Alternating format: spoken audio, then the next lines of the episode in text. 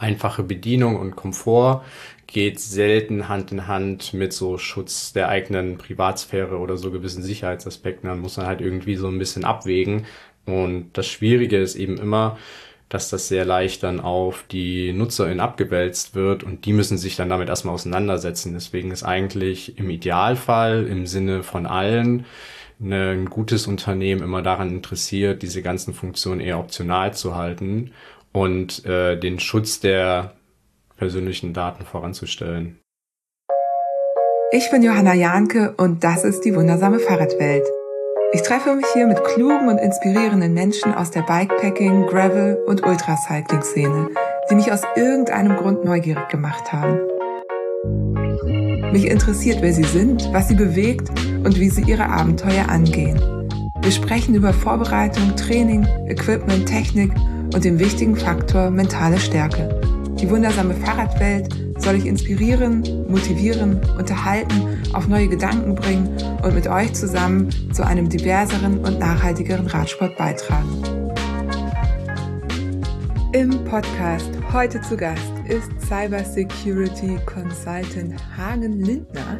Wir schauen uns an, welche Daten wir im Radsport so verwenden und freiwillig oder unfreiwillig preisgeben. Welche sind die klassischen Variables, die wir nutzen? Wie schaut es bei den einzelnen Firmen mit der Datensicherheit aus? Durch Strava-Daten wurde 2018 zum Beispiel eine geheime Militärbasis entdeckt. Garmin ist 2020 gehackt worden und auch bei Peloton-Bikes gab es gerade erst eine unsichere Schnittstelle, über die auf private Daten der UserInnen zugegriffen werden konnte. Aber auch Daten, die wir freiwillig teilen, können gegen uns verwendet werden, wie die Strava-Daten eines Briten, aufgrund derer ein Einbruch organisiert wurde, bei dem dessen Fahrräder im Wert von 20.000 Euro gestohlen wurden. Nicht nur ein Radsportthema, aber für euch anhand unserer aller Leidenschaft aufbereitet. Denn die gute Nachricht ist, dass ihr euch schützen könnt. Wie? Das erfahrt ihr im Interview. Bevor es aber losgeht, ein Gruß vom Podcast-Supporter Komoot. Und hier nehme ich ein Thema vorweg, das wir gleich auch noch im Podcast besprechen werden, nämlich das Einrichten privater Zonen. Das könnt ihr nämlich bei Komoot machen. Die private Zone von Komoot ist auch nicht rund. Das heißt, sie gibt keinen Aufschluss, wo der Wohnort, den ihr in dieser privaten Zone habt oder der Arbeitsplatz oder ein Ort, an dem ihr euch oft aufhaltet, genau liegt auf allen geteilten Touren, auch rückwirkend, verschwindet dann quasi genau diese Zone, die von Komoot durch einen Zufallsgenerator erstellt. Um diese private Zone zu erstellen, geht ihr auf die Website, loggt euch in euren Account ein, geht auf die Profileinstellung, indem ihr oben rechts auf die drei Punkte klickt. Ihr öffnet die Einstellung, scrollt runter, bis ihr in den Bereich Privatsphäre kommt und klickt dann auf private Zonen bearbeiten. Neue private Zonen erstellen, dann gebt ihr den Ort ein, den ihr verbergen wollt und Komoot erstellt dann diese private Zone. Dabei müsst ihr beachten, dass diese private Zone nur für gemachte Touren gilt und nur an Start und Ende der gemachten Touren. Sie gilt nicht für geplante Touren, die müsstet ihr dann am besten irgendwo anders starten, wenn ihr sie teilen wollt. Ich mache es grundsätzlich bei Komoot auch so, dass ich alles auf privat gestellt habe, also alle Touren, die ich mache und nur dann, wenn ich sie teilen möchte mit euch, wenn ich denke, dass sie für euch spannend sind, teile ich sie auch in der App und die erscheint dann bei euch in der Timeline. Eine Anleitung dazu verlinke ich euch auch nochmal in der Podcast-Beschreibung. Als zweiter Supporter ist wieder AG1 von Athletic Greens an Bord. AG1 ist ein All-in-One-Supplement, bestehend aus 75 Vitaminen, Mineralstoffen und weiteren essentiellen Inhaltsstoffen, welche die täglichen Nährstoffbedürfnisse deines Körpers decken. Das hochabsorbierbare Pulver zahlt in die wichtigsten Gesundheitsbereiche ein. Immunsystem, Darmgesundheit, Energiehaushalt, Regeneration und gesundes Altern. Gut, ich hoffe, da habe ich noch ein bisschen Zeit, mir darüber Gedanken zu machen, aber mich spricht besonders an, dass ich mich einmal entscheide, das zu nehmen und es dann zu meiner täglichen Routine machen kann. Ehrlicherweise bin ich ein Typ, der sich dann mal was vornimmt und das eben auch durchzieht eine Weile. Jetzt mache ich zum Beispiel gerade zwei Monate schon zuckerfrei und dann aber auch irgendwann wieder so ein bisschen nachlässig wird. Und bei AG1 ist es wirklich so, es ist ein Abo-Modell. Ähm, natürlich habt ihr auch die Möglichkeit, jederzeit zu kündigen, ganz wichtig. Ihr habt auch 60 Tage Geld zurückgarantie, also ihr könnt das wirklich ausgiebig ähm, testen. Es wird euch geliefert. Ihr braucht euch keine Gedanken zu machen. Ihr bekommt auch regelmäßig Erinnerungen. Ja, und für euch, falls ihr auch Interesse habt, das einmal auszuprobieren, im Moment gibt es eine Aktion exklusiv für die Hörerin der wundersamen Fahrradwelt auf athleticgreens.com slash Fahrradwelt erhaltet ihr kostenlos einen Jahresvorrat an Vitamin D3 und fünf Travel Packs zu eurem Abo dazu. Und jetzt wünsche ich euch ganz viel Spaß mit dem Interview mit meinem guten Freund und Cyber Security Consultant Hagen Lindner. Passt gut auf. Moin Hagen, ich habe überlegt, ob ich dich vorstelle, da wir uns aber sehr gut kennen, habe ich so ein bisschen Angst, dass ich irgendwas erzähle, was nicht erzählt werden sollte in diesem Podcast. Deswegen würde ich dich tatsächlich mal bitten, äh, dich ausnahmsweise mal selber vorzustellen. Ja, gern. Ja, moin. Danke erstmal für die äh, Einladung zum Thema und generell zum Podcast. Äh, ja, wir kennen uns durchs Fix gefahren und ja, Fahrrad-Events schon, weiß nicht, seit ein paar Jahren. Waren zusammen irgendwie auch unterwegs, äh, ja, auf der ganzen Welt quasi zum Talk und äh, wir haben uns in New York zum Donutessen getroffen. Und wir, genau, genau. Und tatsächlich, ich weiß gar nicht, ob das äh, nicht sogar eins der ersten so direkt abgemachten Treffen sogar war, glaube ich, oder? Genau. Und ich glaube auch. Also wir kannten uns von den Rennen, ja. aber in New York selber, ich war da mit einem Team, du warst mit einem Team oder ja, genau. mit deinen Leuten.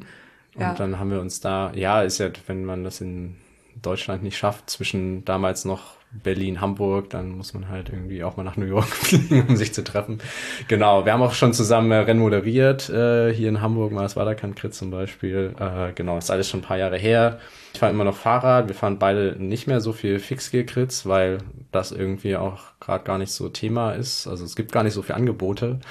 Und äh, genau, ich bin lange Kurier gefahren, mache das immer auch noch so on-off, gerade äh, komplett off. Bin jetzt seit über einem Jahr in Hamburg. Ähm, ich fahre viel Crossrennen eigentlich inzwischen hauptsächlich, aber auch letztes Jahr mein erstes Ultra Gravel Rennen, das Bohemian Border Bash Race gefahren in Tschechien und ähm, wir fahren beide Orbit, sind auch da rüber verbunden mit der Community und genau, dadurch, dass wir uns zum Coaching sehen oder generell in Hamburg gibt es da so diese Fahrradverbindung, klassisch, passend zum Podcast auch.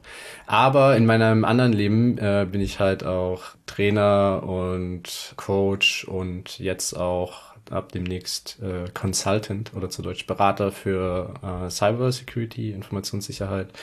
Genau, und ich gebe da seit ein paar Jahren auch Trainings überwiegend für Aktivistinnen, Journalistinnen, NGOs und jetzt eben in meinem nächsten neuen Job dann auch für Unternehmen zu ja, Themen der Daten, Informations- und generell ja, Internet, Internetsicherheit.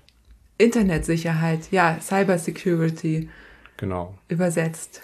Du siehst bei den Zettel, das ist alles auf Englisch aufgeschrieben, weil es für mich auch so ein Thema ist, wo ich halt so einen Zugang auch eher ja aus dem Englischen habe oder über so auch Kontakte oder das Thema ist halt sehr geprägt auch so von Personen und ja internationaler auch da Community und Austausch deswegen sehr Englisch aber äh, ist auch gut dass wir heute auf Deutsch drüber sprechen aber genau das schon gesagt wir erzeugen quasi die ganze Zeit Daten mit allem, was wir heute so machen, weil wir eben das Internet nutzen und diverse Geräte, die damit verbunden sind. Und das halt auch beim Fahrradfahren oder beim Laufen, Sporttreiben, äh, sei es, weil wir uns ein Gerät geholt haben, was wir nutzen, um zu navigieren, so ein GPS-Computer oder auch eine Uhr ähm, oder auch unser Smartphone mit einer App drauf. Wir nutzen Fitness-Tracker, Herzfrequenzsensoren, Powermeter, die wir verbinden mit verschiedenen Geräten. Ähm, wir trainieren drinnen und draußen. Das heißt, wir haben vielleicht sogar noch irgendwie einen Kicker oder irgendein Stationary Bike, ich weiß gar nicht, so ein Ergometer zu Hause oder vielleicht auch eben im Fitnessstudio. Ähm, wir fahren vielleicht sogar Rennen und laden die Daten dann halt hoch oder erzeugen da halt auch noch äh, Daten im Zuge von irgendwie der Auswertung oder äh, vielleicht auch so Strava-Segmenten. Ich weiß nicht, ob das noch so ein Ding ist. Ich bin da so ein bisschen raus aus dieser Strava-Segment-Competition, äh, aber das ist ja auch sowas. Wenn wir das nicht für uns tracken, dann ähm, gibt da ja auch so einen Wettbewerb. Und ansonsten vielleicht auch einfach so Gesundheitsdaten, sei es der klassische Schrittzähler oder irgendwie auch äh, eine rundum Herzfrequenzmessung mit unserer Smartwatch oder einem anderen Tracker oder eben einfach dem Smartphone. Warum ist es wichtig, dass wir uns damit beschäftigen? Genau, es gibt so zwei äh, Aspekte. Einmal unsere Privatsphäre und dann halt die Datensicherheit. Und das heißt, wir geben sehr viel von uns preis und die Daten sind immer und überall und landen dann eben auch im Internet bei Unternehmen und ja in dieser sogenannten Cloud, wo sie dann halt sind. Und da müssen sie halt entsprechend geschützt werden, damit wir halt und unsere Privatsphäre und Persönlichkeit geschützt ist. Und es gibt halt verschiedene Sicherheitsaspekte, auf die wir halt äh, gleich ja auch noch so ein bisschen eingehen wollen, die da halt mit reinspielen, ähm, ja, wo dann eben auch ein direkter Schaden äh, entstehen kann für uns oder Menschen, mit denen wir das halt teilen. Ein Beispiel hast du ja auch mitgebracht. Ich glaube, das ging auch ganz gut so durch die Fahrradweltmedien. Der Brite, dem Fahrräder im Wert von 20.000 Euro gestohlen wurde. Genau, das war ein ganz gutes Beispiel aus dem Jahr 2018. Gab es auch so einen Artikel auf, ich glaube, es war so eine Cycling Canada oder irgendwie so ein, so ein Online-Magazin, Online-Blog auch. Und das hättest du sein können, das hätte ich sein können. Dem wurden damals äh, fünf Fahrräder im Wert von so 20.000 Euro gestohlen. Und äh, das ist einfach passiert, weil man aufgrund seiner Strava-Aktivitäten sehr genau auswerten konnte, was er überhaupt für Räder fährt, wo er wohnt und wann er da halt äh, ist und eben nicht ist. Und das heißt, das waren halt Daten, die er zur Verfügung gestellt hat, auf Strava in dem Fall, und sich dann äh, die Diebe augenscheinlich äh, zunutze gemacht haben, um herauszufinden, wann und wo es ein guter Zeitpunkt ist. Und seine äh, fünf Räder wurden dadurch dann halt gestohlen und er hatte das halt auf jeden Fall auch so gar nicht auf dem Schirm. Und das ist natürlich dann auch ein sehr drastisches Beispiel, aber es ist halt auch sehr real und ja, das könnte eben auch dir und mir genauso passieren. Und das sollte natürlich verhindert werden niemand will, glaube ich, gern seine Fahrräder gestohlen haben. Ich habe noch nie jemanden ge gesehen, nee. der so in Social Media so diesen klassischen Post macht, yeah, mein Fahrrad wurde geklaut, endlich ist weg. So, das geht immer in eine andere Richtung. Und der hat ja nun wirklich die Daten freiwillig geteilt. Also er war sich dessen bewusst, dass er Daten teilt. Er hat die freiwillig auf Strava hochgeladen, hat ihn keiner dazu gezwungen. So, das ist also ein, ein Datensicherheitsthema ähm, wo er genau, im Grunde genau wusste, dass er das macht, sich aber dessen wahrscheinlich nicht bewusst war, was das für Folgen haben könnte. Es gibt ja aber auch Situationen, wo wir Daten äh, teilen, ohne es zu wissen. Was wäre das? Hast du da auch ein Beispiel? Ja, also vielleicht ein anderes Beispiel, was so ein bisschen darauf aufbaut, aus aus demselben Jahr, auch wieder Strava betreffend, war äh, eine Military Base, also eine Militärbasis, eine US-Militärbasis, ähm, ich glaube, das waren sogar mehrere, die halt dann sichtbar wurden durch eine Strava, diese Heatmaps, die kennen vielleicht auch die eine oder andere, wo man sich so eine Karte erzeugen lassen kann und dann sieht, wo man selbst jetzt das ganze Jahr oder generell so unterwegs ist in so unterschiedlich dicken Linien. Und das konnte man oder das kann man halt auch offen einsehen für komplett Strava. Und äh, also da war dann. Auch für die privat gestellten Touren wird, also finden die auch auf der Heatmap statt? Also auf der persönlichen ja, auf der, die dann Strava, ich weiß nicht, wie sie es aktuell machen, um ehrlich zu sein. Ähm, damals 2018 war Strava auch schon ziemlich groß und hat dann natürlich auch gezeigt, hier, da fahren unsere Community-Mitglieder in überall Rad. Ähm, da weiß ich jetzt nicht, ob sie private, da, weil da sieht, das kann man ja nicht nachvollziehen, ob das jetzt, äh, welche Person das halt ist und wie das getrackt war. Aber ähm, das ist ein guter, guter Punkt. Ich glaube, das Frage, ging ne? auch aus dem, ähm, aus dem Artikel gerade dazu gar nicht so hervor, weil das Thema generell eher war, ähm, die Daten, also ich gehe davon aus, dass die schon quasi öffentlich gewesen sein müssen damals. Ähm, also ich hoffe es zumindest im Sinne von Strava, dass die dann eben private Daten da eher rausnehmen.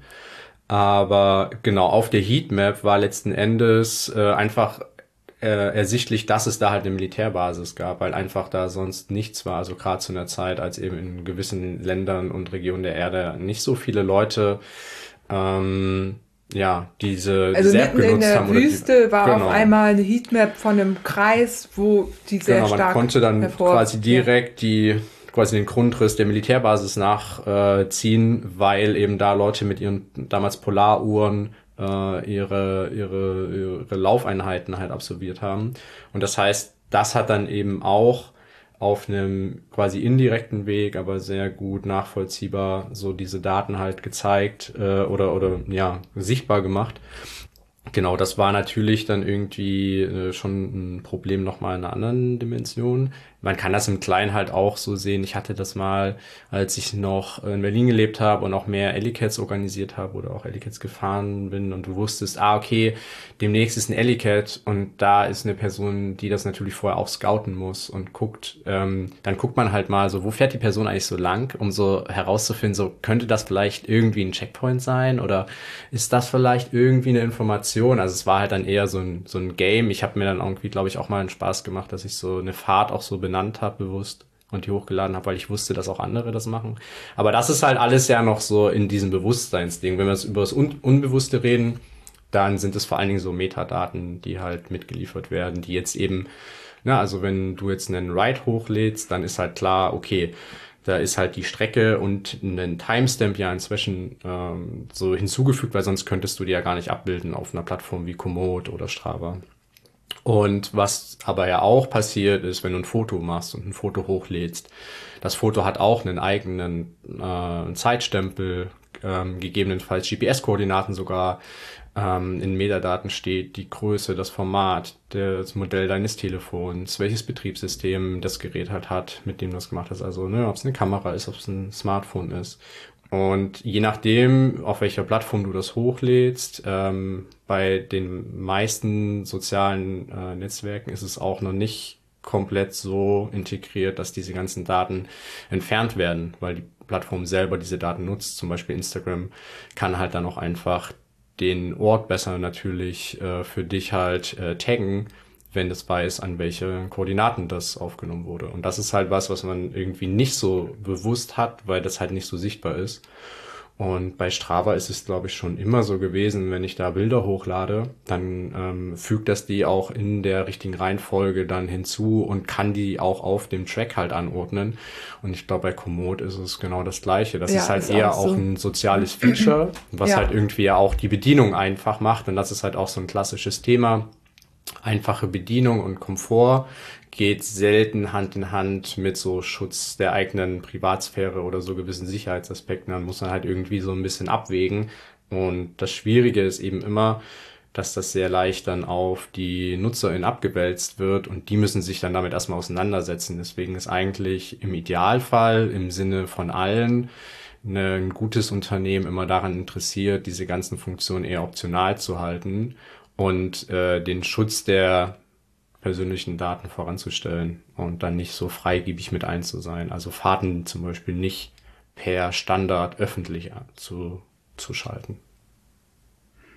Ja, ich frage mich gerade, also man kann, also gerade den äh, GPS-Tag im Foto, den kann man ja ausstellen. Das kann man an seinem Handy genau. machen. Ähm, ich finde es natürlich großartig, wenn meine Bilder immer schon genau dahin geordnet werden, wenn ich sie hochlade. Ich finde sonst müsste ich mich halt hinsetzen und die selber zuordnen. Ich wüsste immer gar nicht genau, wo die hin sollen. Ähm, jetzt frage ich mich gerade da, ähm, das würde ich gerne weiterhin so machen und ich, ähm, das ist ja, macht ja auch Spaß, irgendwie Touren zu teilen und zu zeigen, wie es da aussah und wie es auch äh, im Herbst aussieht, wie es im Sommer aussieht und so. Ähm, ich überlege gerade, ob ich da jetzt Sicherheitsbedenken hätte, das zu machen oder ob ich dann einfach davon ausgehe, das ist okay und das vielleicht ähm, nicht mache, wenn ich, ähm, und da habe ich jetzt zum Beispiel ein Beispiel mal mitgebracht, äh, wenn ich weiß, ich bin an einem Ort, äh, der privat ist. Also ich habe das schon erlebt, dass mich ähm, Menschen ähm, besucht haben, mhm. zum Beispiel privat zu Hause und das sogar mit im Titel stand, dass ja. sie bei mir waren. Und da nützt mir ja meine eigene eingerichtete Privatsphäre, die kann ich ja einrichten. Dann ist ein Umkreis hier von meinem Zuhause äh, nicht sichtbar. Das habe ich natürlich auch überall gemacht. Aber das nützt mir ja dann nichts, wenn andere das machen. Also ja. ähm, das wäre vielleicht dann eher so ein Appell, ne?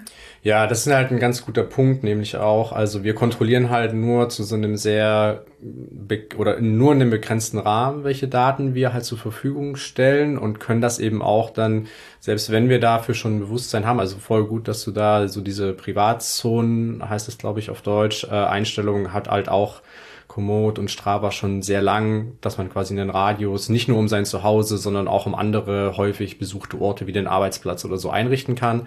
Das bedeutet ja letzten Endes nur, der Startpunkt wird irgendwo in diesem Radius gesetzt oder an der Grenze und man weiß jetzt nicht genau darüber, ähm, äh, wo die Person jetzt konkret sich dann aufhält. Aber das Ganze, wie du schon gesagt hast, wird damit sofort zunichte gemacht, wenn eine Person einfach zu dir nach Hause kommt und sagt so, ja, ich war jetzt hier bei der Person oder das quasi entsprechend da freigebiger mit umgeht und das vielleicht sogar eine Häufigkeit ist. Also wenn man immer mit denselben Personen zum Beispiel Rad fährt und sich eben nicht irgendwo an der Kirche um die Ecke trifft, sondern bei Leuten zu Hause und eine Person holt die halt immer ab, dann wird das halt dadurch natürlich überhaupt äh, nicht mehr so, äh, oder ist es halt überhaupt nicht mehr so äh, gewährleistet. Das heißt, da kann man eigentlich auch nur äh, andere darauf hinweisen, beziehungsweise eher noch so selber fragen. Ist halt auch bei Fotos äh, so ein Thema, hey, ist es okay, das hochzuladen, wenn du damit drauf bist? Ähm, und das ist, glaube ich, sehr in Vergessenheit geraten, weil ich auch relativ wenig oder ziemlich wenig Leute kenne, die halt sagen, so, ich will da bitte nicht mit drauf sein, weil das halt so normal ist, glaube ich, für uns. Und dass es eben auch ständig ist. Also ne, wir wissen halt, eine Fahrt hat nicht stattgefunden, wenn sie nicht irgendwie auf Strava hochgeladen ist. War halt früher schon so ein, äh, so ein, so ein Joke, der aber halt schon auch, glaube ich, so ein, äh, sehr viel Wahrheit in sich hatte. Man musste das halt dokumentieren und dann mit dem Dazukommen von Instagram und äh, anderen sozialen Netzwerken, das dann noch so da noch teilen und so dieses Cross-Sharing nenne ich es mal, dann sehr schnell sehr klar ist, wer fährt wann mit wem live Stories machen. Das heißt, du weißt halt ja auch, ob die Leute zu Hause sind, wo die gerade sind und mit wem die unterwegs sind. Und das ist halt für einen selbst schon schwierig, vielleicht so, sich das bewusst zu machen, aber gerade eben vielleicht der anderen Person gar nicht so gar nicht so lieb, wenn die eben einfach nicht so präsent sein will. Deswegen würde ich sagen, auf jeden Fall, da kann man eigentlich dem am besten zumindest begegnen, indem man das halt äh, abfragt und klärt und vielleicht im Zweifelsfall eher dann berücksichtigt, indem man es eben auch wie Unternehmen das machen sollten, nicht als Standard öffentlich zu haben und immer alles erstmal aufzunehmen und zu teilen. Ja, ja so sind meine Weg. Einstellungen auf jeden Fall. Ich glaube, es war nicht Standard. Weder bei Strava noch bei Komoot. Ich glaube, ich, ich weiß nicht, wie es mittlerweile ist. Musste man einrichten. Genau, ja. und da habe ich einfach alles eingerichtet. Aber wir kommen ja nachher auch nochmal auf so ein paar Tipps, den sprechen wir schon über die Haupttracking- und Tourenplaner-Programme, die wir hier so haben. Also ich habe bei Komoot, Strava benutze ich kaum noch. Ich habe bei Komoot auf jeden Fall meine beiden Sicherheits-, ähm, also Privatzonen eingerichtet. Zu Hause und auf der Arbeit könnte man noch erweitern, wenn man, da kann man auch mehrere, ich glaube, da kann man ganz viele einrichten. Genau. Äh, alles ist auf privat, nur wenn ich denke, das ist auch eine Tour, die interessant ist für Menschen oder ich habe ein paar schöne Bilder gemacht oder so, schalte ich die auf öffentlich. Finde ich auch angenehm. Wird man nicht die ganze Zeit zugespammt von irgendeiner ja. Runde. Ähm, und äh, ich habe mir angewöhnt, tatsächlich, obwohl ich diese Privatzone habe, ich benutze jetzt ein Wahoo, geht natürlich auch mit jedem anderen Trecker, Garmin.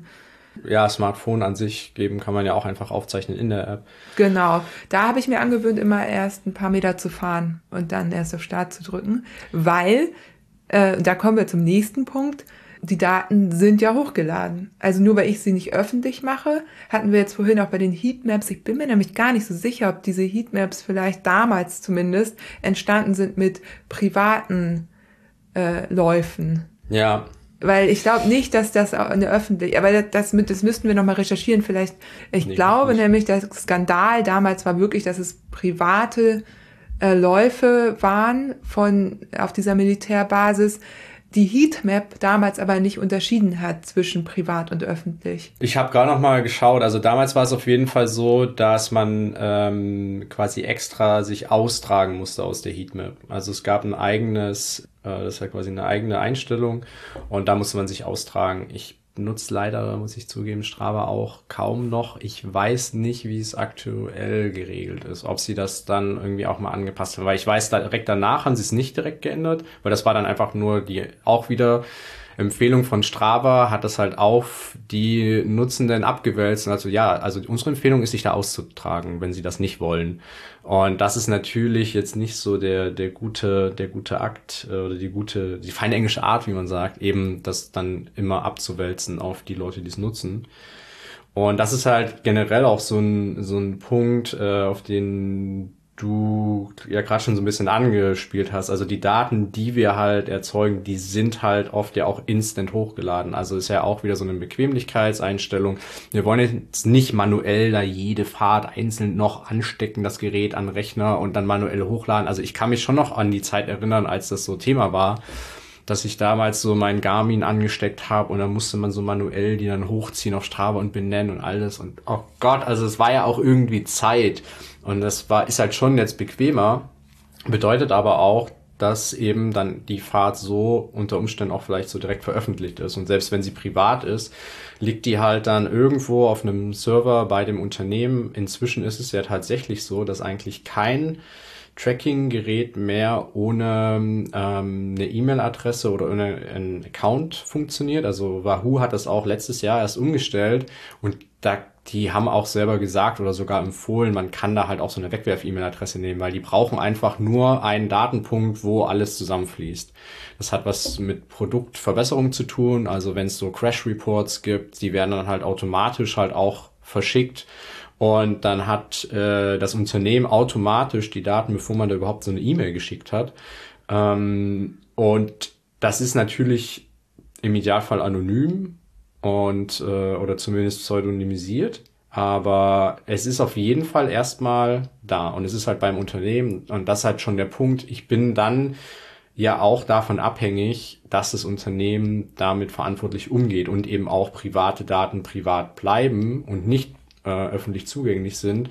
Und da gab's halt äh, letztes Jahr auch so ziemlich genau vor einem Jahr, Beginn des Jahres 21, einen guten also nicht ein gutes Beispiel, eigentlich auch einen sehr, sehr drastischen Fauxpas. Gutes Beispiel für uns heute. Gutes Beispiel für uns heute, aber äh, damals ja. äh, ein großes Problem für alle ähm, Nutzenden von diesen Peloton-Bikes ist in Deutschland inzwischen auch gut verbreitet. Ich sehe in Hamburg auch immer so diese Transporter rumfahren, die dann diese ähm, ja, ähm, Home Trainer quasi, sag ich mal, liefern, wo man eben auch ein Display hat und eine Live-Community, also auch die ganze Zeit mit dem Internet verbunden ist. Natürlich und jetzt zu Corona-Pandemie-Zeiten großartig. Ging richtig äh, durch die Decke, auch letztes Jahr und genau, oder eben in den letzten zwei Jahren, muss man ja inzwischen schon sagen.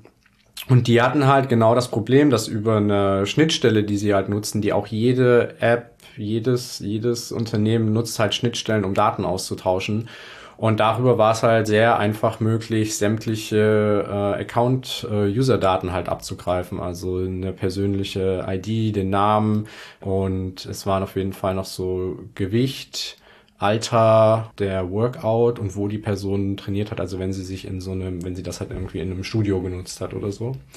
Und das sind halt alles ja schon persönliche Daten, die jetzt nicht äh, so einfach zugänglich sein sollten. Und da war es vor allen Dingen auch bei Privat, bei Profilen, die auf Privat gestellt waren, die waren davon genauso betroffen. Und das war ähm, dann besonders, also der Aufhänger damals war dann noch besonders so catchy, weil auch US-Präsident Biden halt so ein Peloton-Bike hat und dann war auf einmal dann auch so, gab so äh, dann aufgehangen daran auch so, so kleine, naja, ich sag, jetzt nicht so ein Meme, aber so Joe Biden mit so I like Peloton Bikes, sondern so ein Hacker mit Hoodie, so Me too.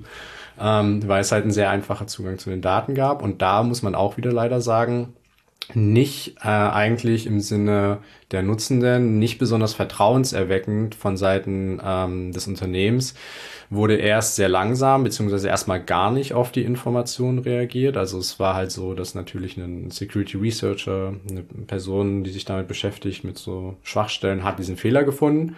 Und dann gibt's was, was ich ähm, Responsible Disclosure Prozess nennt, wo man eben in einem vertrauensvollen Prozess das Unternehmen darauf hinweist, dass es diese Schwachstelle gibt, das nachweist, damit und denen dann einen bestimmten Zeitraum gibt, das ähm, zu fixen, zu sichern. Darf ich mal kurz fragen, wer findet diese Schwachstelle dann? Ähm, das sind halt, ja, letzten Endes Hacker und Researcher, Security-Personen, die das, ähm, ja, aus einem Anspruch machen, so der Gemeinheit quasi zu helfen, weil es teilweise ihr Job ist, Software zu testen und manche Unternehmen haben auch richtige sogenannte Bug Bounty Programme, die eben auch finanzielle Anreize schaffen, um zu verhindern, dass Schwachstellen ähm, nicht irgendwie ähm, sogenannten Darknet dann in irgendwelchen Hackerphonen verkauft werden für Leute, die das ausnutzen. Ähm, äh, ja quasi zum Ungunsten des Unternehmens und der, der NutzerInnen, sondern eben schließen können. Und genau, in dem Fall war es eben auch eine Person, die das gefunden hat aus einem, weiß nicht, viele Sachen wahrscheinlich auch durch Zufall und Neugier. Wenn man dann einmal so die Expertise hat, dann ist es auch für gewisse Sachen gar nicht so kompliziert. Andere Sachen sind natürlich sehr speziell und schon ein bisschen komplizierter, aber dass Leute eben da so eine Motivation haben, sich damit auseinanderzusetzen, das zu testen. Ja, spannend.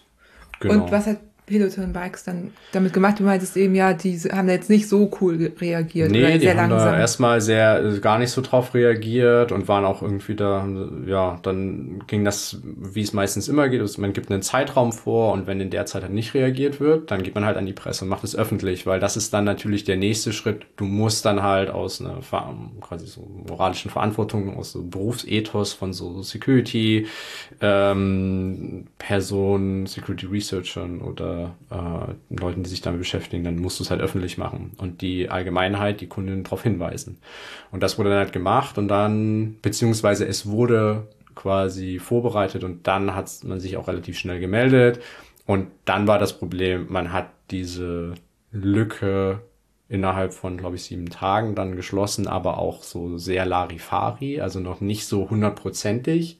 Und man hat das auch nicht kommuniziert, dass das passiert ist, wieder zurück an die Leute, die da in diesem Austausch waren. Also dann waren halt eben auch ähm, Reporter, Reporter war halt involviert und ähm, ja, dann mit der Veröffentlichung ging das dann auf einmal dann doch recht schnell und da gab es auch nochmal ein offizielles Statement, was dann in der Regel auch immer so aussieht und in dem Fall auch so war.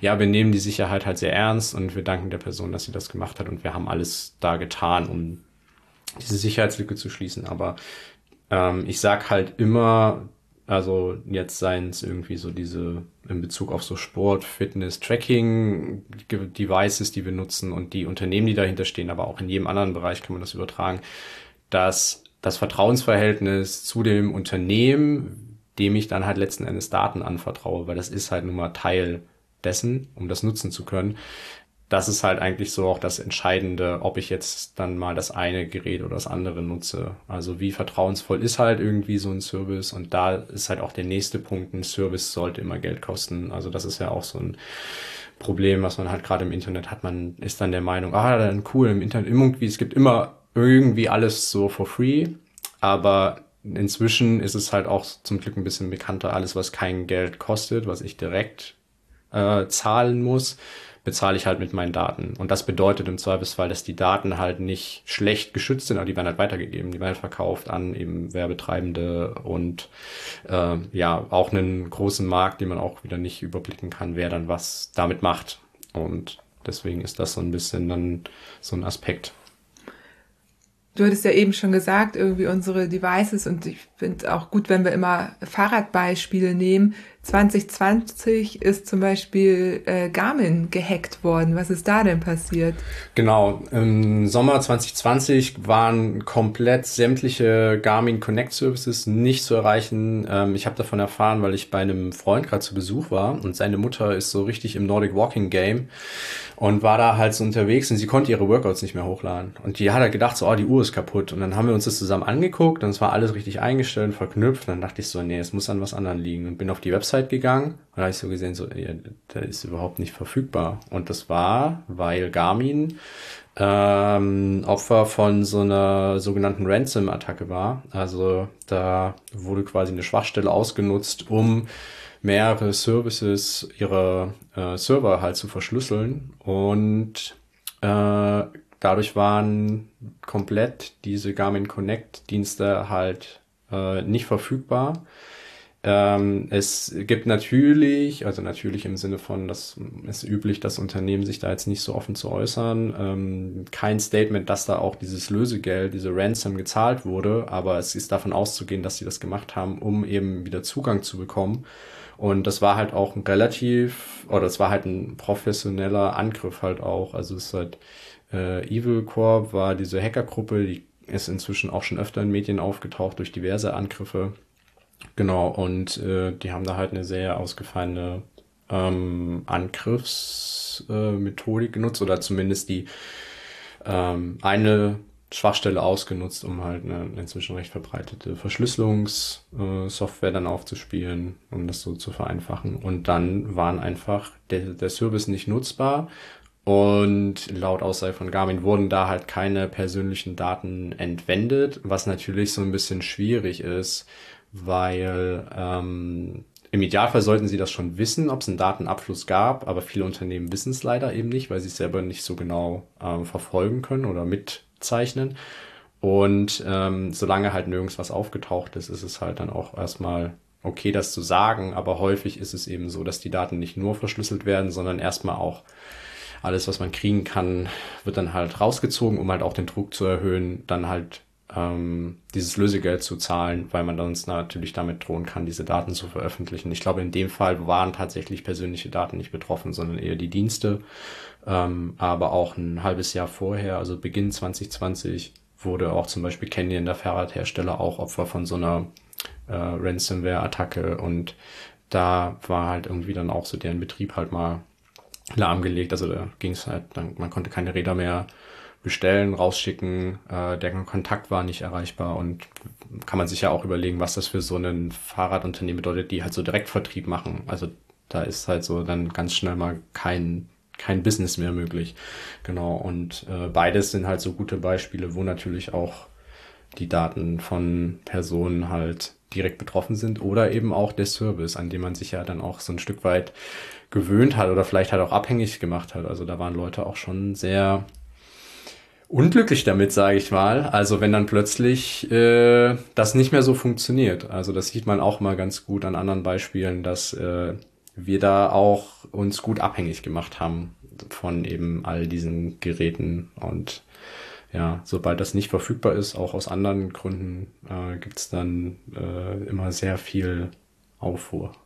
So wie als Instagram mal down war. Ja, als Instagram mal down war oder. Ähm, das war ja letztendlich nur ein Abend, ne? Oder nur eine Nacht. Es war halt eine Nacht, ja, aber es war halt, glaube ich, auch ein sehr großes Ausmaß, weil eben ja nicht nur Instagram, sondern ja auch WhatsApp und das hat auch so diverse Facebook-Dienste haben nicht funktioniert und ah, für alle ist halt erstmal die Welt untergegangen. Aber genau, bei GPS kommt es halt irgendwie auch immer mal vor ähm, dadurch, dass viele Geräte denselben Chip benutzen oder dieselbe Art, halt GPS-Koordinaten zu verarbeiten. Und wenn da halt irgendwie mal was äh, schief läuft, man kennt das vielleicht, dass man irgendwo lang fährt und man denkt die ganze Zeit so, ich fahre aber hier, aber der Pfeil ist da drüben oder ich lade was hoch und das ist überhaupt nicht auf dem Weg, weil das Tracking hat irgendwie nicht funktioniert. Ähm, da ärgern sich Leute richtig doll äh, drüber und das gibt immer einen sehr großen Aufschrei und da ist man halt auch so davon äh, dann irgendwie plötzlich sehr abhängig, dass das irgendwie ja doch alles korrekt sein muss und funktionieren muss, weil sonst kann man halt seine Daten nicht hochladen. Und das ist ja irgendwie auch fair in so einem gewissen Rahmen, aber finde ich, zeichnet auch so ein ganz gutes Bild so. Wir hatten ja noch den Punkt Wearables, das sind eben Smartphones, Smartwatches, alles, was du so am Körper hast, ne, Wearables, das, was man immer dabei hat. Und du hast ein Beispiel mitgebracht, ähm, von äh, den Apple AirTags. Ja. Kurz würde ich da gerne drüber sprechen. Das ist ja im Grunde ein Trecker und wenn wir jetzt auch darüber sprechen, was eben noch kommen wird, auch im Zusammenhang mit Sicherheit auf dem Rad, dass es vielleicht gar nicht so schlecht ist, äh, sich trecken zu lassen, wenn man nachts irgendwo unterwegs ist und doch was passiert, dass einen dann jemand findet. Das kann man ja zum Beispiel mit diesen Apple AirTags machen. Genau. Was du aber gesagt hast, ähm, das ist eigentlich ein ganz gutes Beispiel dafür, man macht es freiwillig, es kann aber auch gegen einen verwendet werden. Genau. Weil was ist noch mit denen möglich? Ja, es ist halt generell ähm, wie eigentlich fast bei jeder Technologie. Also du kannst eine Technologie immer für alles oder für verschiedene Dinge verwenden und deswegen ist es immer schwierig, so eine Technologie per se für irgendwas ich mal zu hassen, aber es gibt natürlich auch immer eine berechtigte Kritik an gewissen Funktionen. Das war halt auch bei diesen Apple AirTags so, das muss man sich vorstellen wie so eine kleine Knopfzellenbatterie, so ein bisschen größer dann entsprechend, weil das ist das, was die so äh, mit Energie versorgt, aber ansonsten ist es halt wie so ein kleiner Knopf. Und den kann man halt easy an den Schlüssel zum Beispiel machen oder an ein Smartphone oder irgendwie auch ans Rad oder einfach in den Rucksack packen und dann ist die Funktion halt, dass wenn man das äh, Ding irgendwo verliert, findet man das halt wieder sowohl halt im Haushalt den Schlüssel, da kann man sich dann halt hin navigieren lassen mit einer Richtungsnavigation, als natürlich auch über ähm, eine eigene App und ein eigenes Netzwerk. Also es gibt so dieses äh, Find My Phone gibt's ja schon irgendwie auch für, für Apple-Geräte oder Find My Device. Und das hat da halt eben auch so eine, ja, auch so eine Community, ähm, die man halt nutzen kann, eben auf so einer eigenen App-Funktion und kommuniziert halt eben dann entsprechend, dass man eben zum Beispiel auch so einen Schlüssel wiederfinden könnte, den man mal im Wald verloren hat oder weiß, wo der Rucksack, der einem gerade geklaut wurde, jetzt halt irgendwie hinläuft. Oder das Fahrrad. Gibt ja auch oder Ideen, das Fahrrad. Fahrräder zu. Genau. Und äh, das ist halt eine sehr einfache, gute Option. Also es gab ja schon vorher auch so diese Tracking-Geräte, ähm, aber das ist jetzt natürlich nochmal so, halt letztes Jahr auf den Markt gekommen, so ein krasse, äh, nochmal viel einfacher zu handhaben und eben ähm, ja einfach ein sehr gutes Produkt so. Aber wie du schon meintest, kann natürlich auch einfach so als ja, Stalking oder Spyware benutzt werden, so als Mittel, um, äh, also wenn ich jetzt einen AirTag hab und dir den halt irgendwie an, keine Ahnung, ans Rad äh, kleb oder dir ins Trikot steck oder was weiß ich, irgendwie da, wo man es vielleicht auch nicht so schnell mitbekommt, Jackentasche im Rucksack oder so, dann weiß ich halt, wo du bist, so die ganze Zeit. Und äh, das ist halt was, was jetzt nicht irgendwie unbedingt ja zu deinem, in deinem, deinem Sinne ist. Vor allen Dingen gab's halt ähm, äh, dann auch wieder Researcher, die halt ähm, auch recht einfach nachbilden konnten, wie man ähm, den den, den, das Tonsignal, was die eigentlich geben, halt äh, ausschalten kann beziehungsweise ausbauen kann. Und es werden halt auch AirTags gezielt eben ohne dieses, ähm, diese Funktion halt verkauft, weil das dann natürlich eben ein ideales, eben eine, quasi wie eine Wanze ist, so klassische, wie man es aus dem Spionfilm vielleicht kennt. Da hat man so diese fetten Magneten mit irgendeinem Sensor, der dann irgendein Auto geknallt wird, so, so war das halt früher.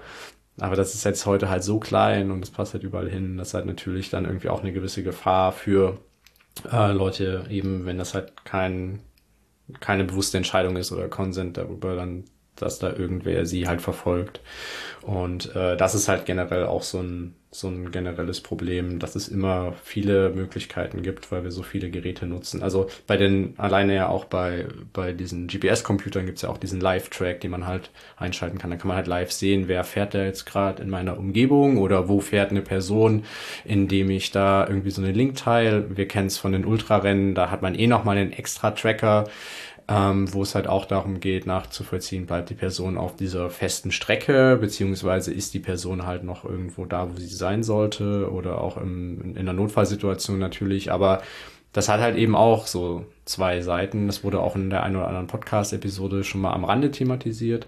Und jetzt ist es natürlich aber nochmal anders, weil wenn das Einzug in den Privatalltag hält, dann ja, ist das nochmal so ein anderes Level, aber kann eben auch genutzt werden, wenn man jetzt halt selber sagt, so, ja, ich bin jetzt mal eine Woche irgendwo alleine Radfahren und oder ich fahre drei Tage Tag und Nacht durch, so dann Leuten halt irgendwie da so einen Zugang zu geben. Deswegen meinte ich halt eingangs schon, es ist jetzt nicht per se gut, per se schlecht. Man sollte auf jeden Fall sich damit auseinandersetzen, was bedeutet das und eben auch gucken, dass äh, eben, wenn es leider so ist, dass so die Sicherheitsfunktion da jetzt nicht äh, als Standard in erster Linie so eine sehr hohe Privatsphäreneinstellung halt ähm, haben, das halt so zu aktivieren. Und äh, im Idealfall ist das eben schon, schon voreingestellt, aber dann sich trotzdem damit auseinanderzusetzen. wir haben es ja schon angesprochen, es gibt quasi so zwei Bereiche. Ne? Einmal dieses, was teile ich äh, freiwillig und äh, was sind Daten, die ich selber beeinflussen kann.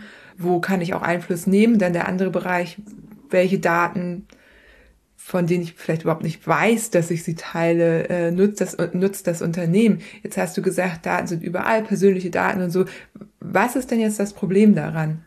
Das Problem daran ist, dass wir gerade auf so einem äh, Smartphone unglaublich viel Daten dann ja auch wieder vereinen oder auch, dass wir unsere Gesundheitsdaten sind es ja letzten Endes, also Fitnessdaten auch mit anderen Plattformen äh, und mit so Diensten teilen, weil wir davon natürlich auch profitieren. Äh, da kommt aber halt sehr viel mehr zusammen und teilweise auch so überlappt sich halt, was äh, ja deutlich mehr über uns aussagt, als es jetzt äh, jede jede Krankenkasse halt über uns weiß zum Beispiel oder was halt, also niemand weiß so gut über uns Bescheid wie halt so ein Smartphone. Das heißt, wenn das halt nicht entsprechend geschützt ist und halt irgendwie in die Hände von anderen kommt und diese Daten, dann weiß die Person halt auch sehr viel über uns. Und das ist halt immer dann die Frage, dass also es gibt halt viele, die dann irgendwie auch nach wie vor sagen so, naja, aber wer interessiert sich halt so für mich? Dann ist halt so die Frage immer, naja, wenn das halt wirklich für dich komplett egal ist, dann geh halt raus an die Straße und schreib das halt an die Hauswand so, deine, keine Ahnung, Kontozugänge, Passwörter zu sozialen Medien. Also wenn es dir halt wirklich egal wäre, das machen halt die wenigsten, aber das hat letzten Endes genau das Gleiche.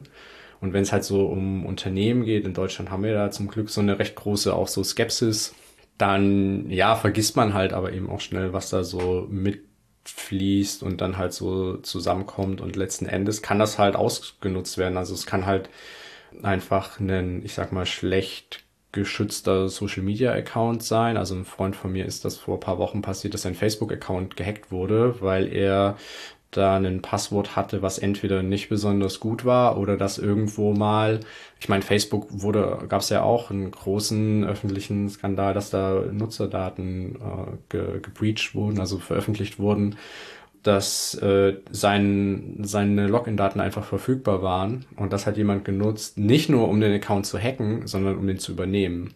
Das heißt, der Account ist immer noch aktiv, man hat relativ wenig Möglichkeit da was dagegen zu machen, weil einfach Facebook da auch keine gute Politik halt fährt. Und das heißt, da ist jetzt irgendeine fremde Person, die schreibt äh, da irgendwie mit den Freundinnen von dem Bekannten und postet da Bilder so als er. So. Also das heißt, man kann halt jemanden so impersonaten oder so Accounts übernehmen.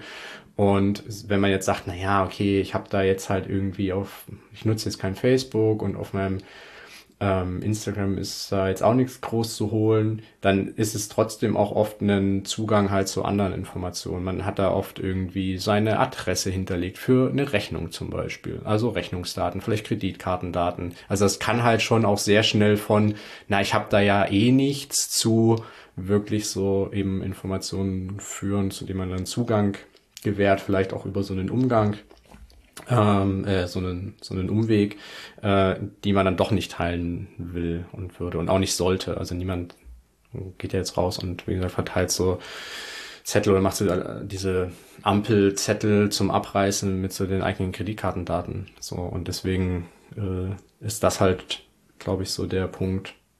Ich habe auch mal gelesen, dass ähm, äh, bestimmte Kreditinstitute oder so sich Daten über dich holen und du dann entsprechend einen guten oder einen schlechteren Kredit bekommst oder dass dir ähm, in den in Online-Shops unterschiedliche Preise angezeigt werden, je nachdem, ob du ja. eher der Typ bist, mehr Geld auszugeben oder hochwertige Sachen zu kaufen, dass, dass da tatsächlich dann die Preise unterschiedlich sind. Genau, also es wird halt sehr, sehr, sehr viel gemacht inzwischen, weil sehr, sehr viel möglich ist, weil wir einfach sehr, sehr viele Daten haben. Und der einzige Grund, warum, glaube ich, also Leute haben halt immer noch so dieses 1984 Überwachungsding so im Kopf und das ist jetzt halt nicht, worauf wir halt so hinzusteuern. Es ist halt eigentlich viel simpler. Es geht halt eigentlich immer so um, letztendlich sind wir halt Konsumentinnen und alles, was wir halt irgendwie machen, erzeugt halt eben so diese Daten, die sich halt auswerten lassen und dann gibt's eben, damit muss halt Geld verdient werden. Und dann gibt's so diese verschiedenen Mö Möglichkeiten, was ich erst halt auch schon meinte, wenn der Service nichts kostet, dann werden auf jeden Fall die Daten verkauft und dann kann man ja auch noch sagen, so, naja, Äh, für mich ist es eher gut, wenn ich so personalisierte Werbung bekomme oder jetzt bessere Produkte. Aber eben, was du auch angesprochen hast, es kann halt auch einfach zu meinem Nachteil sein. Ich glaube, die wenigsten Leute sagen halt, ohne dass sie die freie Entscheidung haben, hey, natürlich zahle ich gern irgendwie 20 Euro mehr als meine Nachbarin für dieselbe Bluse oder dasselbe Radtrikot oder dieselben Paar Schuhe. Ähm, einfach nur, weil das Unternehmen weiß, ich nutze halt einen Mac statt einem Windows-Computer, ich habe ein Fahrrad, was 5000 Euro statt 2000 Euro kostet und so weiter. Das ist ja, wird jetzt auch niemand sagen, ja, yeah, cool, das finde ich total gut. Also dann äh, ist halt auch keine freie Entscheidung. Und ich glaube, das ist halt so, ähm, ja, wir wollen ja dann doch irgendwie äh, häufig sehr frei und individuell sein und uns entscheiden. Und bei eben diesen Daten ist es halt sehr nur gering möglich, weil wir gehen halt diesen Tauschhandel letzten Endes ein. Und ähm, genau, ein paar Sachen können wir halt auch einfach nicht beeinflussen, weil die dann eben in den Unternehmen Hand liegen und ein paar andere Sachen können wir halt beeinflussen. Das ist ja jetzt alles sehr theoretisch. Wir haben versucht, ein paar Beispiele irgendwie zu nennen. Was sind denn so deine Tipps? Also wie kann ich mich, Johanna Janke, jetzt absichern? Was kann ich jetzt machen? Genau, es gibt äh, so ein paar Sachen, die du auf jeden Fall machen kannst, machen solltest. Das Wichtigste ist tatsächlich immer Updates installieren. Das klingt immer richtig banal und das ist Warum? erwarten Leute nie als erstes, aber mit jedem Update wird in der Regel halt auch eine Sicherheitslücke geschlossen. Das heißt, dieses nervige, hier ist ein Update, installier das mal, man klickt das halt so weg, sei es auf dem Laptop, auf dem Smartphone, in der App am besten halt automatisch halt einstellen, dass man die automatisch halt ähm, installiert. Gerade bei Apps, das kann man auch dann ja easy einstellen, dass das nur im WLAN zu Hause passiert, dass dann nicht irgendwie mal 500 MB irgendwo gerade aus den mobilen Daten gezogen werden. Aber damit werden halt einfach diese Sicherheitslücken, die zumindest bekannt sind, geschlossen. Und das bedeutet letzten Endes eine bessere Sicherheit für alle, aber eben auch individuell für einen selbst, wenn man da nicht irgendeine veraltete Software letzten Endes benutzt. Und das andere sind halt tatsächlich äh, sichere, einzigartige Passwörter für alle Zugänge zu benutzen und noch besser eigentlich äh, Zwei-Faktor-Authentifizierung oder Multifaktor-Authentifizierung zu benutzen. Das ist letzten Endes so ein Einmalcode. Der wird ähm, entweder per SMS äh, aufs Smartphone geschickt, auf die Telefonnummer ähm, noch besser ist es, wenn man eine eigene App benutzt, in der das halt dann erzeugt wird. Das muss man halt einmalig dann einrichten. Ähm, hat jedes soziale Netzwerk, hat vor allen Dingen jeder große E-Mail-Anbieter. Also gerade ähm, die persönlichen E-Mails äh, zu schützen, ist halt eigentlich so die oberste Priorität bei diesen ganzen ähm, ja, Diensten, über die wir heute auch so gesprochen haben, Strava, Komoot, ähm, Wahoo, Garmin, so die Plattform, die haben das in der Regel nicht, leider, weil das da halt aber eben auch so ein bisschen anders aufgebaut ist, natürlich. Also die Accounts zu schützen, es hat ja trotzdem total Sinn, auch mit so einem zweiten Faktor. Bei den Geräten ist es halt so, dass die dadurch, dass die physisch oft bei uns sind und dann halt nur direkt über die App mit einem Smartphone zum Beispiel verknüpft werden, so ein GPS-Computer zum Beispiel oder so eine Smartwatch oder so ein Gerät, dann ähm, funktioniert das so ein bisschen anders. Deswegen da hat man so ein bisschen so diesen zweiten Faktor eingebaut, weil man muss das Gerät ja bei sich haben. Und ja, ansonsten ist das auf jeden Fall so das A und O, weil selbst wenn man dann ein schlechtes oder nicht so starkes Passwort hat. Ein starkes Passwort bedeutet auch aktuell, dass es so mindestens eigentlich zwölf Zeichen oder ohne eigentlich zwölf Zeichen lang sein muss mit groß, kleinen Buchstaben, Sonderzeichen ähm, oder halt einfach eine gewisse Länge darüber hinaus haben sollte, damit das halt als sicher gilt, weil jeder von uns hat so viele Accounts im Internet und ich verspreche jeder Person, die zuhört, einer von denen mindestens wurde auch schon gehackt. Also die Daten sind zumindest im Internet frei verfügbar und nichts ist schlimmer als dann überall den Namen seines Hundes und sein Geburtsdatum als Passwort zu haben und das für alle Accounts, also wirklich da unterschiedliche Passwörter zu nutzen. Genau, das sind so, glaube ich, so die zwei wichtigen Sachen. Und dann gibt's einfach so optional sinnvolle Dinge, die ich halt in dem Zuge so, wenn es gerade um diese ich will halt irgendwie Spaß haben, draußen Fahrrad zu fahren und so Rides planen und tracken und die auch teilen und nicht nur so für mich so empfehlen würde, ähm, eben diese Privacy-Features zu nutzen, diese Privatzonen einzurichten, um eben nicht irgendwie so ähm, damit zu hausieren, äh, wo man wohnt, wo man arbeitet und wann man da immer so hin und her fährt, ist, wie gesagt, ja eh, wenn das regelmäßige Commutes sind, die man da hochlädt, eh gegeben. Da kann man da nicht so richtig äh, das damit unterbinden.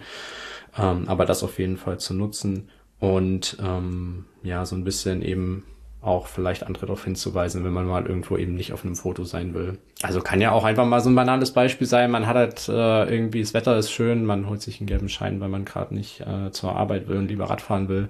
Das würde Wär, ich nie Würde ich jetzt niemandem ich empfehlen. Mir bei mir selber holen, aber. Genau, du müsstest ja bei dir selber holen. Ich, äh, ich gerade auch, aber nee, eigentlich nicht. Und dann ist es halt natürlich, aber wäre schon unangenehm, wenn dann irgendwie den ganze, der ganze Tag im Sonnenschein auf Social Media landet, wie man da irgendwo schön mit Leuten Fahrrad fährt und Kuchen isst. Also ne, solche Sachen auch einfach im Kopf haben. Ähm, ja, oder an sich, es muss auch nicht jeder immer wissen, wer wo unterwegs ist und mit wem man gerade unterwegs ist. Also ja, also das ist halt ja auch noch so ein Punkt. Man muss auch nicht immer so eine 24-7 Live-Berichterstattung vielleicht machen. Vielleicht ist es auch okay, ähm, mal auf einer Fahrt die Fotos zu machen und die danach in die Story zu laden und äh, genau das so ein bisschen zeitversetzt einfach zu machen, ähm, ist auch was, was mm, Leute ein bisschen mehr noch auf dem Schirm haben, die eben auch so Ultrarennen fahren, wo sie nicht irgendwie wollen, dass sie da halt äh, so einen Live-Daten äh, zur Verfügung stellen, wo sie jetzt gerade irgendwie schlafen und so, was halt irgendwie voll okay und nachvollziehbar ist und auch äh, berechtigt. Also das einfach so vielleicht auch im Alltag mit übernehmen und ansonsten gibt's halt wie gesagt, nicht. Ich würde da nochmal, also das Zeitversetzte, ja. das ist wirklich echt sinnvoll. A, also ich mache auch gern mal, also auch tagsüber, dann, wenn man wirklich auf der Tour ist, natürlich, wenn man mittags den Eisbecher isst, ist auch schön, das irgendwie zu dokumentieren. Ich finde es aber auch gar nicht schlecht, einfach abends alles äh, zu machen. Man ist da, man kann den Tag ganz anders ähm, für sich irgendwie nutzen. Man ist viel mehr da, macht gern die Fotos und Videos und abends gibt's dann irgendwie so einen Tagesbericht und äh, was ich zum Beispiel auf längeren Mehrtagestouren mache, dass ich das gar nicht direkt auf Komoot hochlade, sondern eben im Nachhinein gibt's dann die Collection mit den vier, fünf Tagestouren dort äh, schön mit Bildern, mit nochmal Kommentaren, Berichten aufgearbeitet, weil, sagen wir mal ehrlich, in dem Moment, also die, die Woche hat es dann auch noch Zeit. Voll. So. Also ist halt auch so äh, was, ne, was gar nicht irgendwie vielleicht ja auch unter dem Fokus von so Privatsphäre und Sicherheit so passieren muss, sondern vielleicht ja auch cool ist, sich da so ein bisschen frei zu machen, eben auch von dieser angesprochenen Abhängigkeit, einfach zu sagen, so, hey, jetzt bin ich halt Fahrradfahren, habe eine gute Zeit mit Leuten und eben alles andere kümmere ich mich später. Oder jetzt habe ich halt Urlaub und äh, nehme das halt alles auf und dann nehme ich mir halt einen Tag Zeit, um das zu verarbeiten, wie du es beschrieben hast. Und damit ist eben auch schon, ne, jetzt nicht irgendwie die Sicherheit meiner Daten irgendwie besonders gewährleistet, aber eben so diese Privatsphäre. Und äh, damit hat man halt irgendwie auch schon ein paar Sachen, über die wir gesprochen haben, so quasi mit ausgeschlossen oder schlagen, so dass sie, weil die dann einfach nicht so eine Relevanz haben.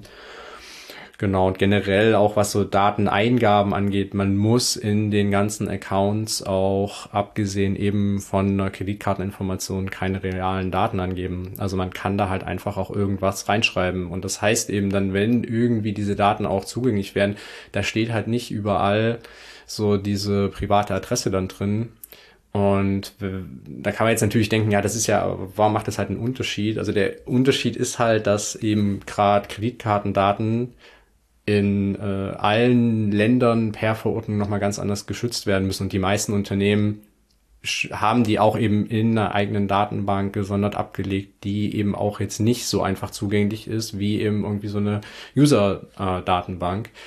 Äh, ja, wenn da eben dann die ähm, irgendeine Fake-Adresse drin steht, dann funktioniert das trotzdem, dass man da halt diesen Dienst halt nutzen kann und bezahlen kann. In der Regel braucht man da auch nicht seine reale Telefonnummer angeben. Also da auch irgendwie so ein bisschen sparsamer mit umgehen.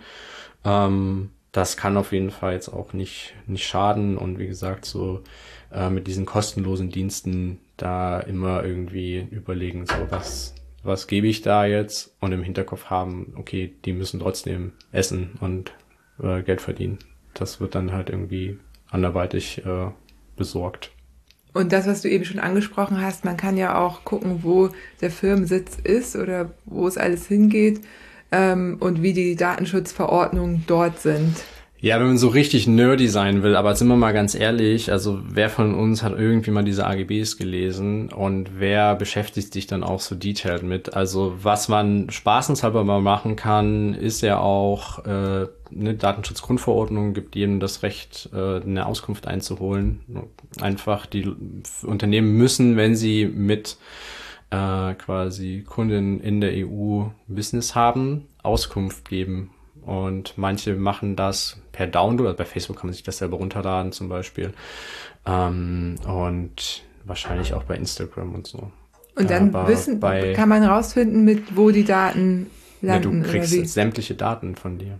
Ah, du kriegst, das ist ja spannend. Du kannst ja quasi deine komplette Facebook-Geschichte der letzten Jahre ist dann halt, also es haben Leute schon mal gemacht, so bei sämtlichen Diensten, die hatten dann einfach so mehrere, so ein ganzes Zimmer voll mit Kartons, wo halt einfach dann ausgedruckt ihre Informationen halt sind. Also man kann das halt abfragen, um, wenn man wirklich so daran interessiert ist, mal zu gucken, okay, was haben die denn jetzt äh, von mir, dann kann man das, hat man das Recht, das einzufordern und dann kann man das, kriegt man das entweder digital oder ich weiß nicht, wer das noch Papier, in Papierform zustellt.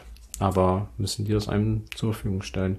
Dating-Plattformen, äh, irgendwelche Cycling-Communities, ähm, sozialen Netzwerke, genau. Ja, krass. Da so richtig aber du hast es noch nicht will. gemacht. Äh, ich wollte das auf jeden Fall mal machen, weil, aber ich würde das dann eben auch, ist so ein bisschen wie wenn du sagst, na ja, wenn ich halt da jetzt irgendwie so eine Fünftagestour habe, dann nehme ich mir lieber die Zeit danach, so eine Collection zusammenzustellen. Ich fände dann irgendwie auch spannender, das halt irgendwie im Rahmen von einem Projekt dann irgendwie dann auch auszuwerten. Nicht einfach so, ja, okay, jetzt habe ich das Zeug hier irgendwie so rumliegen und guck da jetzt rein, sondern würde ich damit, glaube ich, auch was machen wollen.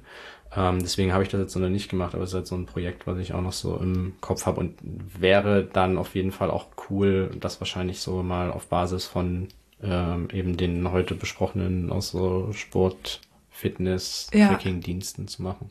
Ja, cool. Bin ich dabei. Sehr gut. cool.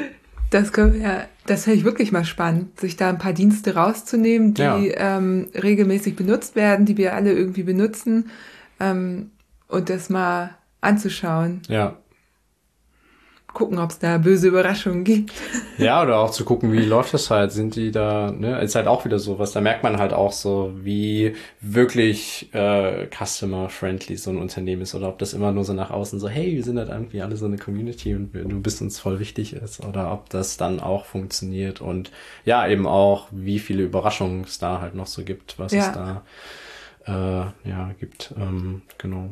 Ja, vielen Dank, Hagen. Hast ja, du noch irgendwas, ja. äh, was du sonst noch als letztes, also gilt natürlich jetzt für alle radfahrenden Personen, aber auch darüber hinaus, wie glaube ich klar geworden ist, das kann man nicht so äh, ausklammern, auch wenn wir ein paar Beispiele aus dem Fahrradfahren genommen haben, aus dem Radsport.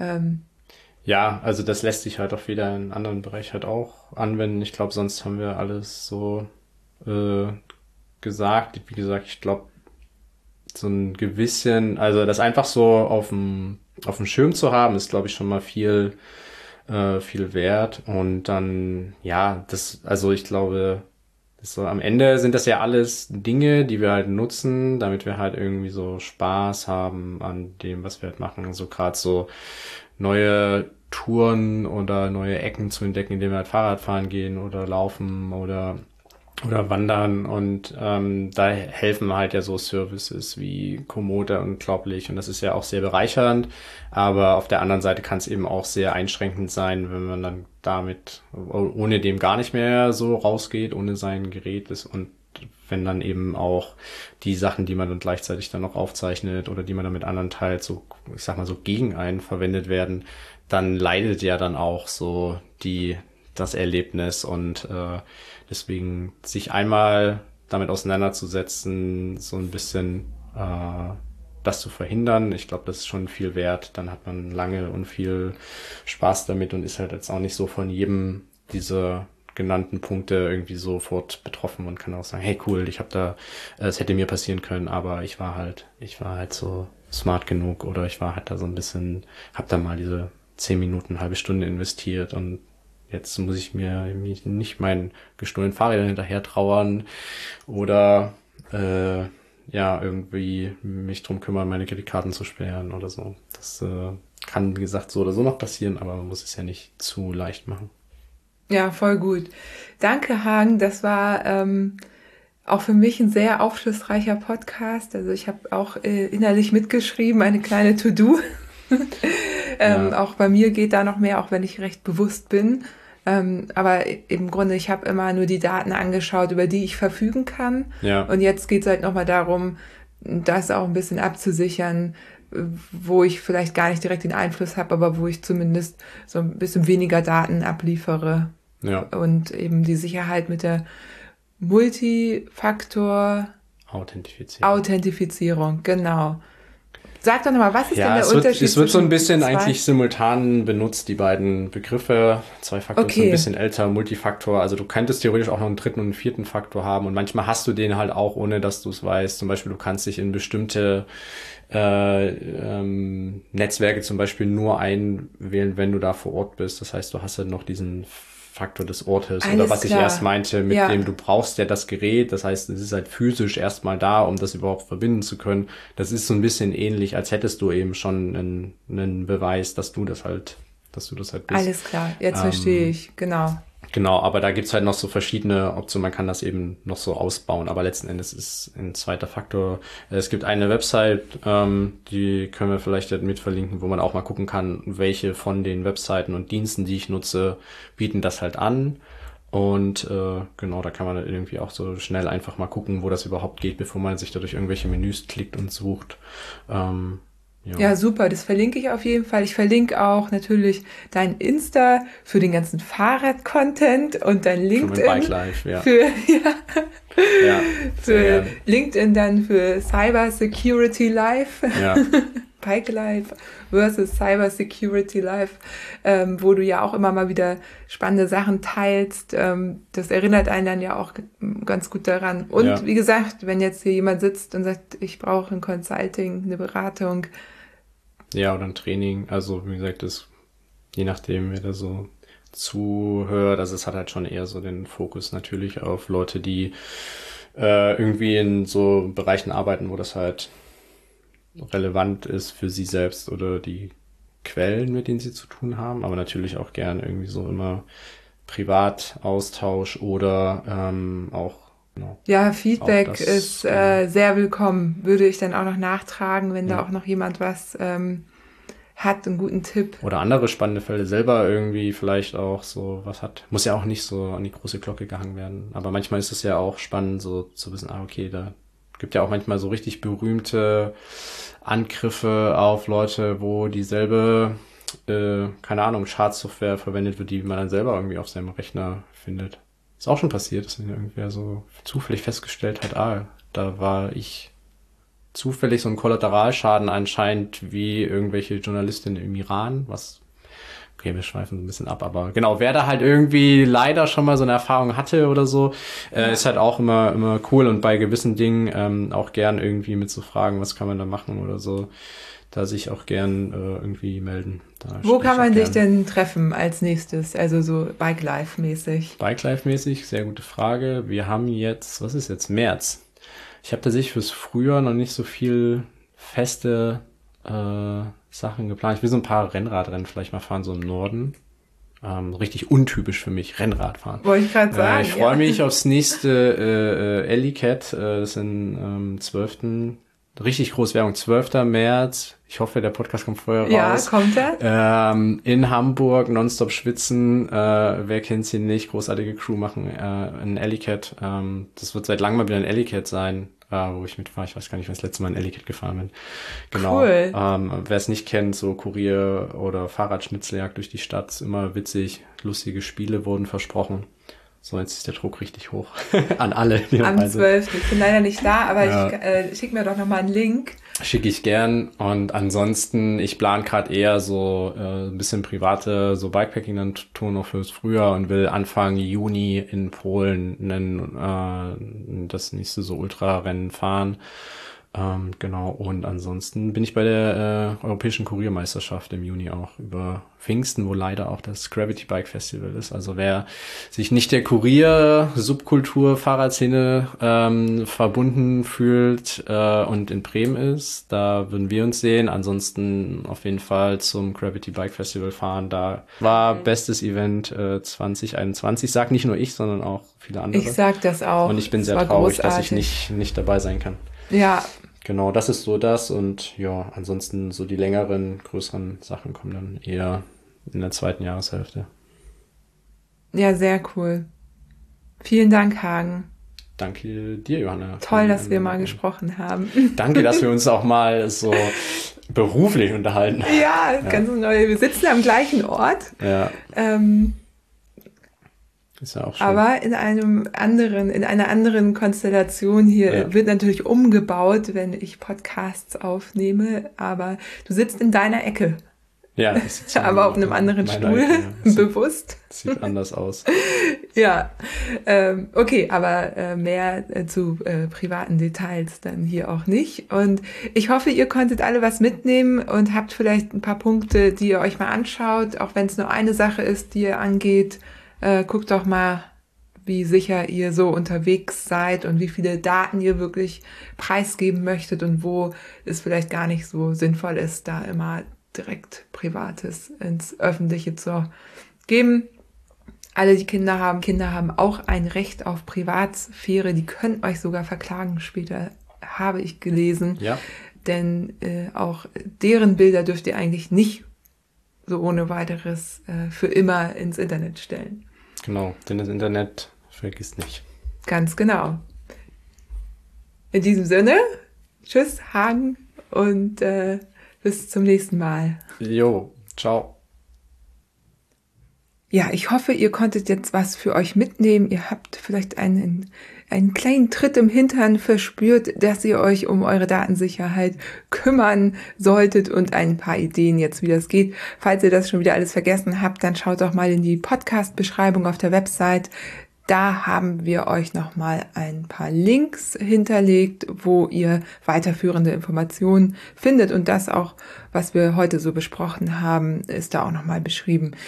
Und natürlich wie immer Feedback äh, willkommen oder auch spannende Beispiele könnt ihr mich auch gerne auf Instagram verlinken und dann teile ich das, dann freuen sich alle. Und ja, äh, teilt diese Episode mit Menschen, von denen ihr denkt, dass sie vielleicht noch mal ein bisschen was tun könnten hinsichtlich der Datensicherheit. Ja, ich denke, da profitieren wir dann alle von, wenn auch unser Umfeld einigermaßen sicher unterwegs ist.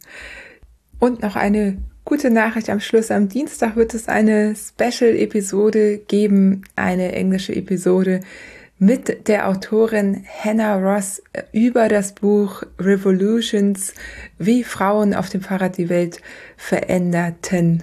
Die Autorin kommt aus England, deswegen ist das Interview auf Englisch. Es ist ein super Interview geworden, also sehr empfehlenswert. Hört da auch gerne rein.